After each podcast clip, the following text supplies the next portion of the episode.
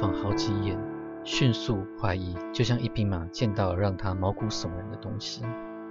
我们绕过外围，进入与宅邸同宽的前庭，地面铺了抛光石头，有灰色和黑色，排列成复杂的几何图形，一个迷宫。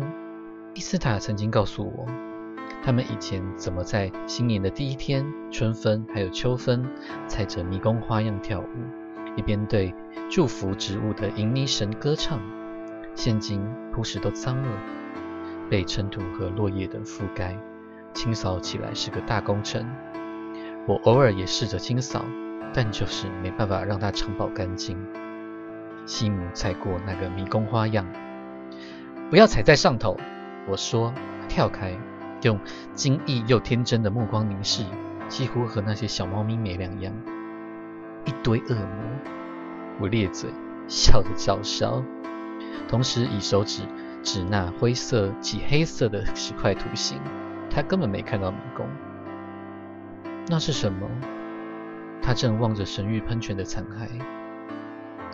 喷泉的水池横宽约十英尺。建材是绿色蛇纹石，乐若神之石。以前水从中央喷口喷出，青铜打造的喷口突出于大理石之上。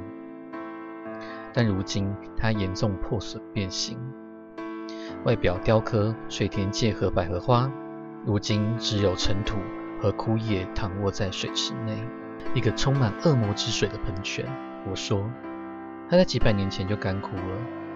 但你们士兵照样破坏它，想把恶魔揪出来。你也不用老是把恶魔挂在嘴边嘛。他不高兴地说。哦，不过你瞧瞧，我说，看见底座周围那些小雕刻没有？那都是字哦，那是书写，而书写是妖术，书写的文字都是恶魔，不是吗？你想不想靠近一点读读看？想不想近距离瞧瞧一大堆恶魔？好了啦，别再说了。他瞪着我，既受伤又生气。那正是我要的，不是吗？过了一会，我说：“不过听好了，西姆，没有任何途径可以使我们变成朋友，除非等到你能读懂那喷泉说什么，除非等到你能去触碰那块岩石，并祈求祝福降临在这宅地。”他什么都没说，终于转身离开，走下高华街。我望着他走远。半点胜利都感觉不到，只有挫败。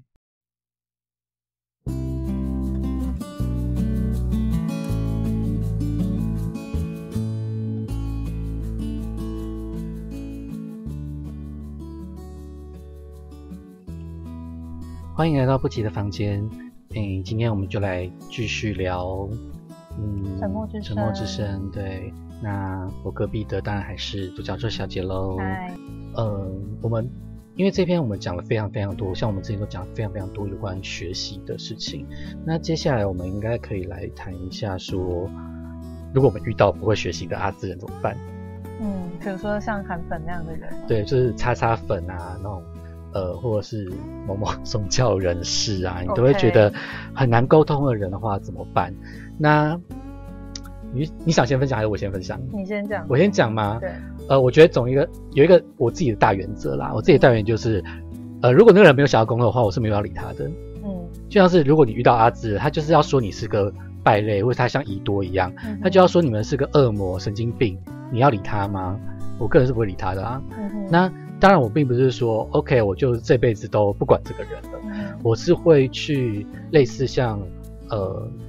呃，商路长他们所做，就是你还是会想要去了解一下对方到底是为自己了解，对，为自己对，那是我们为自己了解这样，但不不奢求改变他。对，我们我们不能奢求改变人家，强迫强迫别人改变，其实也是一个霸道行为。对。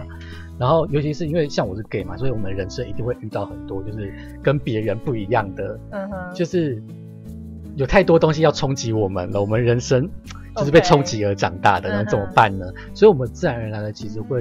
大概知道跟我们不一样的人，他们是用什么心境在生活啦？比如说，光是同性恋跟异性恋，我们我们的异性恋的教学基本上就是随时随地都在教学嘛。比如说，童话也是异性恋的故事啊。我们小时候还被迫要，就同性恋也要被迫接受异性恋的故事嘛。对，那呃，所以其实我们对于另外一个文化其实都是有所了解的，反正我们对我们自己是比较比较需要学习，知道自己在干嘛这样子。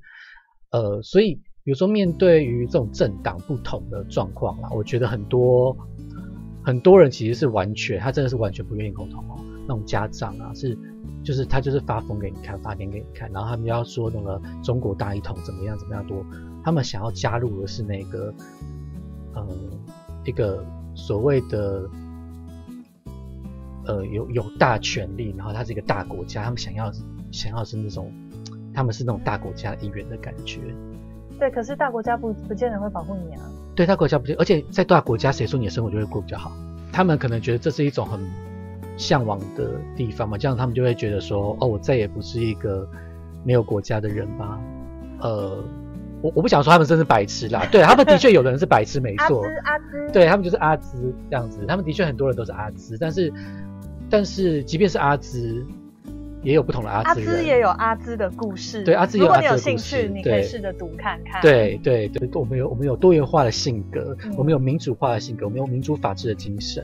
那这个东西，呃，我相信也是可以用这样的标准去看待他们。然后我们可以看到不同的人也是有不同的故事，即便他们都是阿兹。对，那呃。我知道说的确会造成一些很实际上的困扰，比如说他们投票就是要投给阿兹王嘛，对，那我就没有办法，他们就一定要投给阿兹王。可是其实投给阿兹王也会有很多的呃不同的理由，那有些理由是我我觉得我比较能够，嗯，其实也不能也不能说接受啦，就是比较能够体谅。也没有到体谅的程度，就只是知道而已。光是我觉得光是知道就已经很不错了，拜托。就像眉目啊，我觉得他光是知道阿兹人，他也没有要解救阿兹人，他就知道阿兹人，我觉得就已经很很伟大了。所以我觉得，如果你你站在一个不同立场的人，你只要知道他们是什么，有时候我觉得就够了。借有了解自己的敌人来了解自己，有时候有的学习会是这样。对，而且呃，在你了解他们的世界之后，你会发现你自己的世界。呃，有没有一样的缺点呢？你可能要反省一下，你要避免一样的缺点出现。嗯那呃，比如说他们就是喜欢专专制嘛，然后喜欢那种强人政权啊。对。那你想想看，我们是不是也会喜欢这样的东西呢？其实有很多呃，不是不是阿兹阵营的也很喜欢这样子的东西啊。哦。对不对？那那这样子的东。这样子的话，那我们跟阿兹人只是不同阵营的不同的种的阿兹人罢了，阿兹亚种之类的而已啊。对，这样有意义吗？其实是没有意义的吗？对。那你觉得呢？交流，嗯。哦，我觉得现在呃很多书会跟大家讲说，哦，如何沟通，沟通力嘛。对。可是我觉得沟通有个前提是。第一个，你要知道对方有没有想要跟你沟通。对。然后常常你带着沟通的期待去沟通的时候，这结果会是失败的。你的沟通会是失败，那你没办法接受。而且而且，如果你有自己的主张的话，你要怎么跟人家做一个良好的沟通？对，那良好沟通是需要双方，不是只有一方。对。那即便你有这个意愿，但是对方就是他没有要听你讲，他也没有要改变他的想法。这样子就很难有个好的沟通。那这个沟通忠告失败的话，其实也不是你的问题。嗯，所以我觉得沟通不是你不能抱着一个期待说，哦，我一定要人家就叫成功啊。对，改变或者说呃，按照我的想法改变，其实不是。嗯，对。对啊，那像是呃，我觉得啦，就是。比如说像他故事里面有个西姆嘛，那那个西姆其实阿兹男孩对阿兹男孩，那他他也是一个就是他们政体下的一个受害者。那的确啊，那些那些那些阿兹人的确都是受害者啊。那我们我会说，就是你你跟这些阿兹人，就是这些底层的阿兹人沟通，其实。是不是真的那么有意义？我会，我会，我会考虑。我会觉得，嗯，如果把这个移成移植到插粉身上，我会觉得去痛恨他们其实是不必要的啦。对，因为第一个他们是受害者，那其实他们非常的愚痴嘛。对，对，他们光是愚痴这件事情就是受害的其中一个部分了。那我会觉得，如果我去恨他们的话，我会变成跟他们一样 low level，所以我会觉得不要花这种就是呃情绪在他们身上，而且很腻。对。但是我会想要了解一下他们变成那种白痴的背景是什么。对，然后我觉得了了解白痴的背景，其实你可以去发现，就是人是怎么样变白痴的啦。然后你会知道一个整个社会的创伤是什么。对，这个很重要。就像眉墨有去。了解阿兹跟西姆的文化，对，所以其实从他的角度，他看看得出西姆是一个受害者。当然，西姆自己不会这么觉得，他就重复着那一些白痴的嗯阿兹文化的言论，对对对。那他要他要慢慢学习，那是那是阿那是他他自己的事情。对，那我们能做到的事情就是，呃，我觉得啊，尽可能的在合理的状况之下实行我们能够做到的事情，我觉得还蛮重要。就比如说，嗯，你明明就知道。一边是阿兹人，然后一边就是其他人好了。但你明明就知道阿兹人是很烂的，然后你还硬要说啊没有啦，就是政治好脏哦啊，他们都很烂呐，我不要投票什么。我就想说，那你想要怎么样？你想要就是一个美丽的世界直接掉你头上吗？哦，我觉得就是我们不能希冀一个没有韩粉的世界。对，就是如果你真的是一个心胸开阔的人的话，那你就要接受你的世界里面会就是会有一些韩粉存在。对对，那如何跟他们？在某个时空下面共存，然后不要打翻自己的平静，其实这也是一个重要的。是啊，是啊，这是蛮重要的。然后像有时候像之前我们都会看到新闻，就是比如说美国都在大他们的议会都在大吵，说什么不要戴口罩这件事情，不能就是侮辱我们美国人这样，戴戴口罩好像要了他们命吗。就是我们看我们会觉得很很很荒谬这样子。那的确啊，就是即便是一个呃，你会觉得说好像民主化。已经很久的国家了，可是他们一样是有，呃，很多这种荒谬之处。对，就是人人就是这样，他们不断的生出来，然后生出一些白痴出来嘛。那你真的能能怎么办呢？就是我我我很爱就是推那个我以前看的那个蠢蛋进化论啊，就是越笨的人，然后他们就一直乱生小孩，然后聪明人都会懂得节育，这样，然后最后地球就剩下白痴这样子。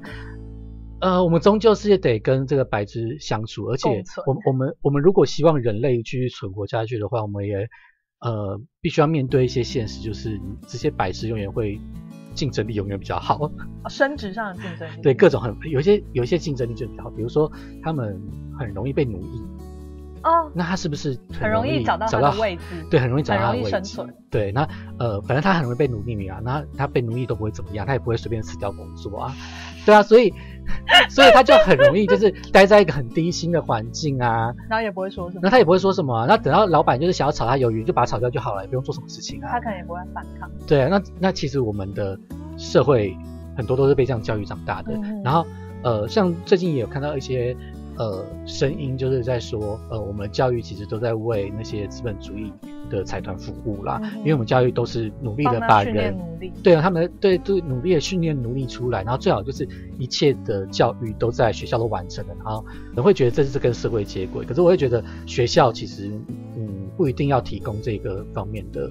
东西，就是它可以有，但是它不一定要完全提供的东西。就是说，教育的本质是什么？你是要训练一个人成为一个有用的人，对，还是给予知识让他自由，让他有机会去成为自己？对啊，那你如果要成为一个有用的人，其实我们以前是有继职、继职体系、体系的，可是继职体系被那些就是那些官员斗烂了嘛，就是他们给他们钱就比较少啊，那这样谁要待在继职体系啊？莫名其妙嘛。嗯，对啊，那。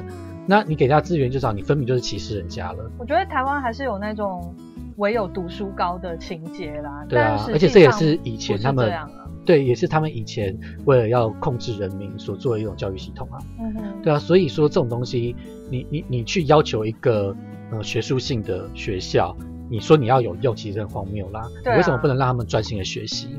那像我很喜欢那个《将士神通》里面不是有一个图书馆，猫头鹰。就是有一个猫头鹰主管那个图书馆，然后那个图书馆就其实是就是很讨厌人类，因为人类都会利用知识来做坏事这样子，所以我很喜欢那个猫头鹰，因为那个猫头鹰是一个完全的呃知识的象征，它就是只是为了要知识，知识只是为了知识而存在的，它不是为了被别人服务而存在的。嗯对，所以呃，我觉得这就是即便是读书也会有很多的不同啦，然后即便是你说呃。我会说，即便是交流，你要跟别人交流的时候，你看，光是我们愿意读书的人，也是会有不同的想法。然后，政治上有这么多的问题存在，那难道我会说，有时候你难道你自己过得好就好吗？你不想为别人付点心？不想为这个社会付点心思吗？嗯，对啊。那如果你只是觉得哦没关系啊，就是我也不用为了我自己生存，然后做一点什么活动，都是别人，反正都我都我都没有办法做到嘛。他说别人去弄就好了，那我就随波逐流，然后找一个好的位置待就好。嗯，我会说就是，我会就说就是那个河流要漂到哪里，我真的不晓得啊。嗯，对，你就。嗯，就像是我们上一集在讲的，说别人创造一个故事，你要进去人家故事里面，OK？那这台失控失控的火车会去哪里？你会不会跳车？那是你家的事情，就不要抱怨。就如果人家有状况的时候，你没有为人家说话。到时候他们都被杀掉了，然后你有状况的时候，别人也不会对别人也不会问你说话，对，所以你要这么自私的话，我想说，OK，好，现在知道大家要来自私嘛，那我今天这个节目其实也不用录了啦，我这个节目也没拿钱，好不好？拜托，工了，对啊，有人要听吗？对，生气。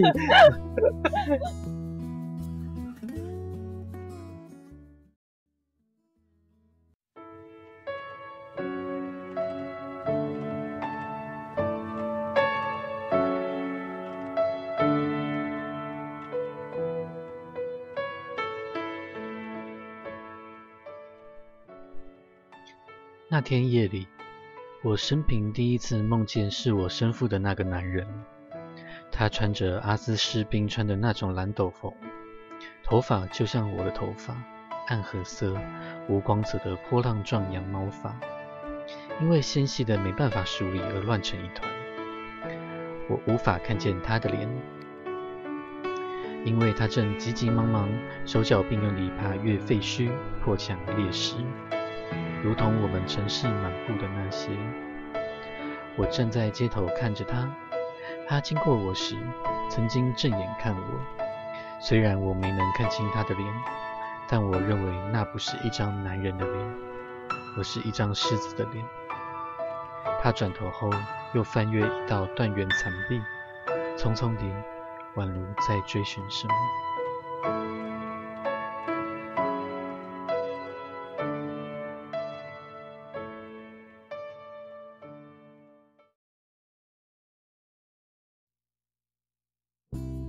们现在先决定不要讲就讨厌的人、讨厌的东西，因为我会觉得很烦，然后我们就会只是想骂人而已。然后我们讲一下，我蛮喜欢这本梅墨他的呃心境，然后他的心路历程。他的心路历程其实不像说上一集的欧瑞写的很仔细啦，上一集欧瑞有很多内心戏，然后很多很多的情绪在各个角落。对，就是你读第一本之后，你可以很清楚了解他纠结的点是什么，然后他个性大概是怎样。那我在读这本的时候，呃，其实美墨情绪的点最多是他痛恨阿兹人嘛，对，然后他常就是心里 OS，就我要把他们杀光，把他们赶出去。他他的 OS 写的很简单，这样子就是就是这群白痴，然后他们怎么会有这么愚蠢的行径？对他们怎么可以这样对我们？他们怎么那么可恶？对。然后第二个他有情绪的点是他对神域的害怕，嗯，然后他常常说，呃，像呃宜宜多嘛，宜多跟商。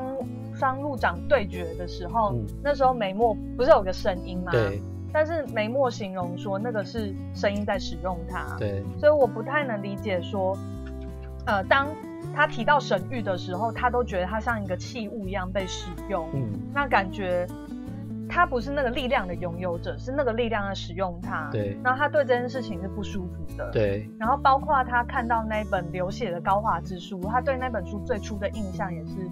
惊吓，嗯，那流血的书我可以理解，因为那个就是他们民族的创伤嘛。对，那他看到创伤的时候，其实他会害怕，我觉得这是可以理解的。但是其实他，他一直觉得他力量被，还是被奴役，对他变成他也被那个神域奴役，其实他不想要。那他想要真正想要的是什么？我我觉得光是比如说被奴役这件事，被天赋奴役这件事情，我觉得呃，我们提到。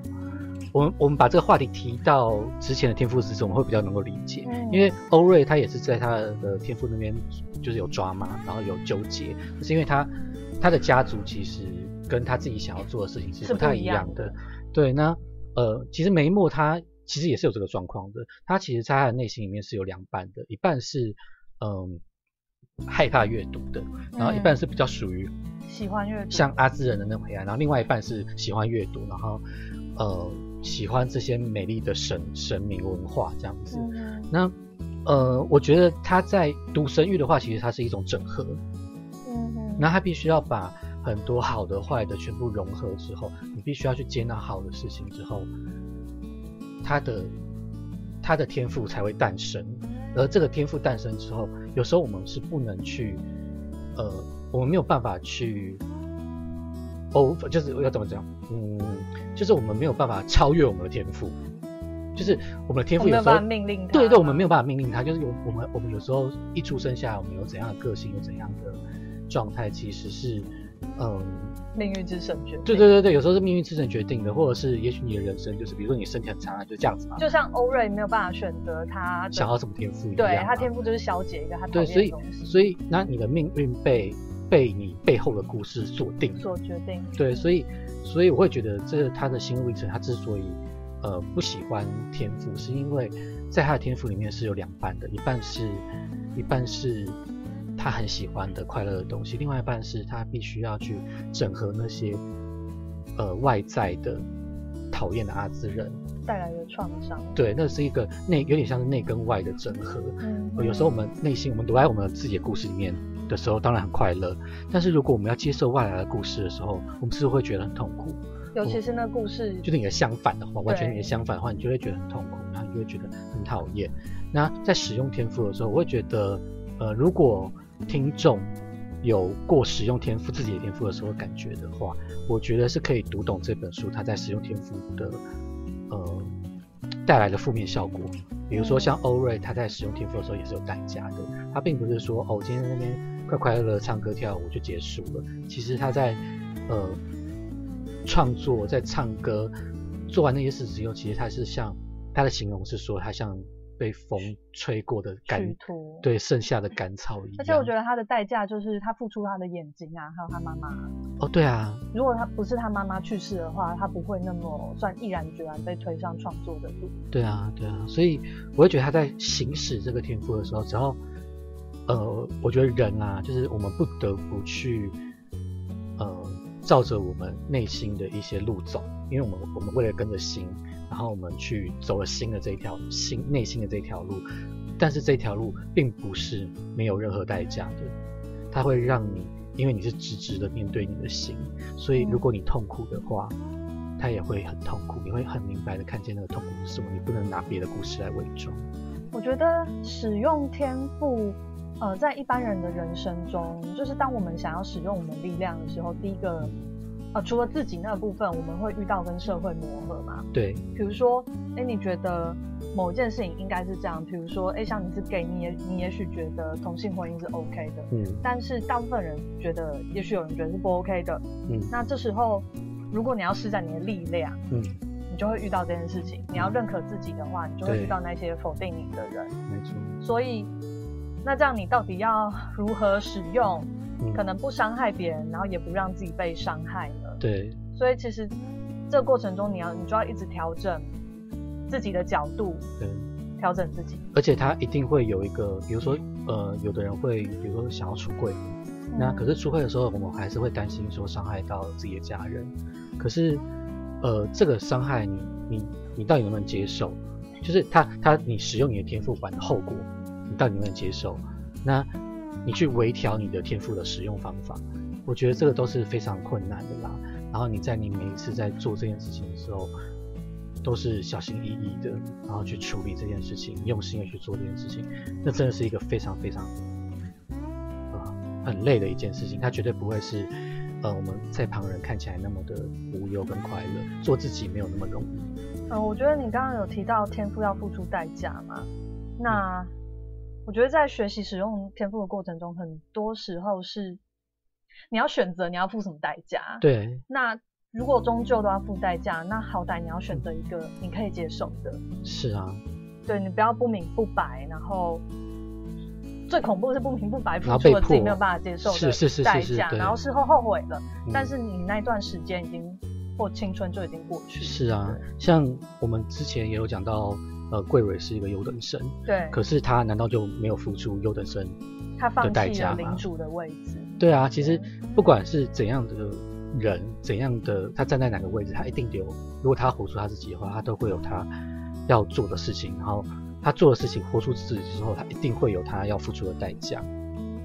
嗯，对啊，那我们就会想到，我会想到啦，就是呃，在在我们之前讲到了呃优等生这件事情的话，其实他们也是呃要去考虑，应该说不管任何人啊，不管是在是不是优等生好了，你都要去考虑说我到底是要为了什么东西而服务。嗯，我要为自己。还是为别人，还是为了什么？你必须要把这件事情看得清楚。嗯，然后这这我其实想到另外一个动画，这你可能不知道，就是呃那个什么魔法少女小圆。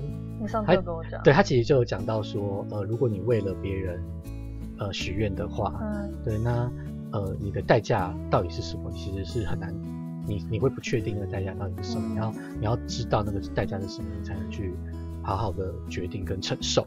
我觉得他是在说，其实人只能你最终只能对自己负责啦。那如果你把很多东西，你对人生的期望都压在另外一个人身上，让他去负责的话，那对那个人来说是不是也很不公平呢？对啊，对啊，就像有很多母亲把她一辈子都压在她小孩身上，可是她小孩。有自己的意志，有自己的人生，想要做自己的事情。那当她小孩去做自己的事情，他母亲就觉得天哪，你可以丢下我。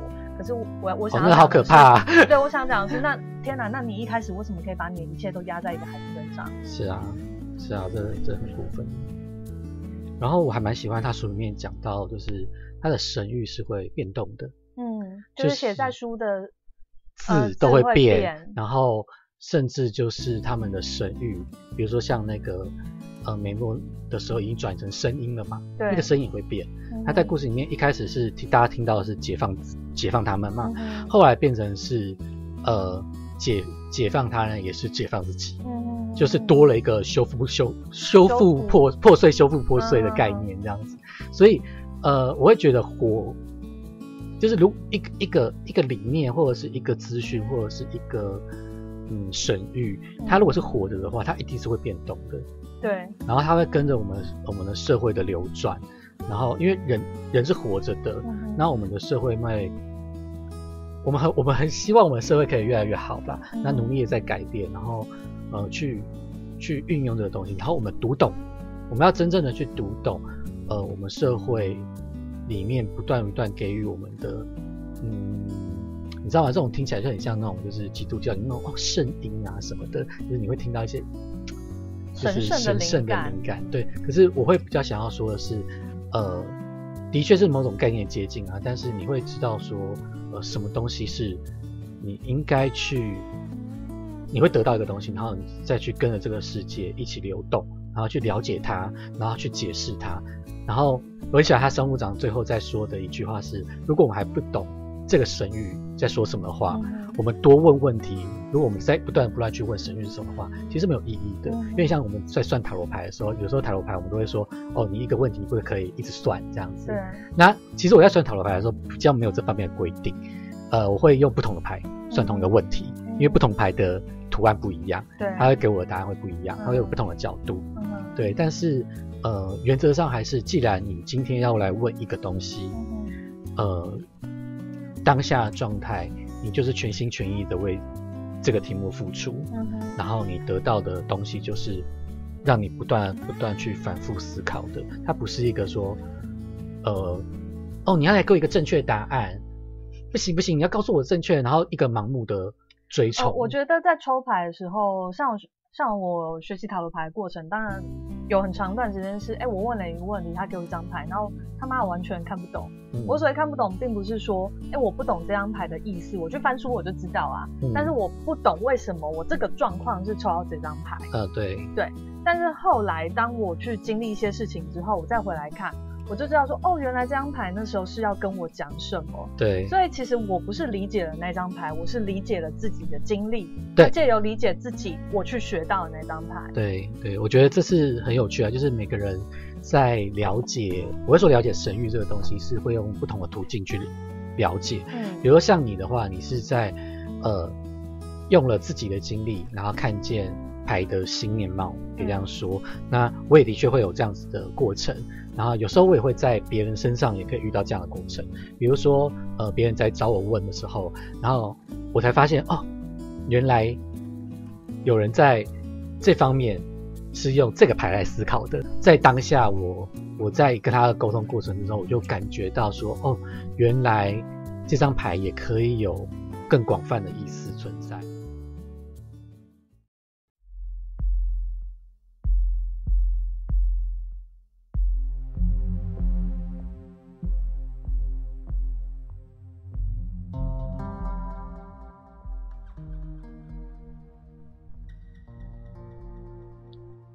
桂蕊与西塔刚走到马厩院落的出入口，欧瑞也正朝着我们走来。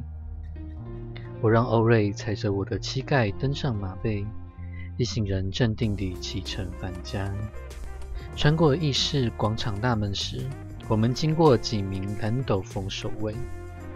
我突然被眼泪征服，他们热滚滚夺眶而出，我的嘴颤抖抽搐。可是我继续前进，透过泪眼遥望我的城市，我美丽的城市，以及海峡上方的远山和云天，直到泪止。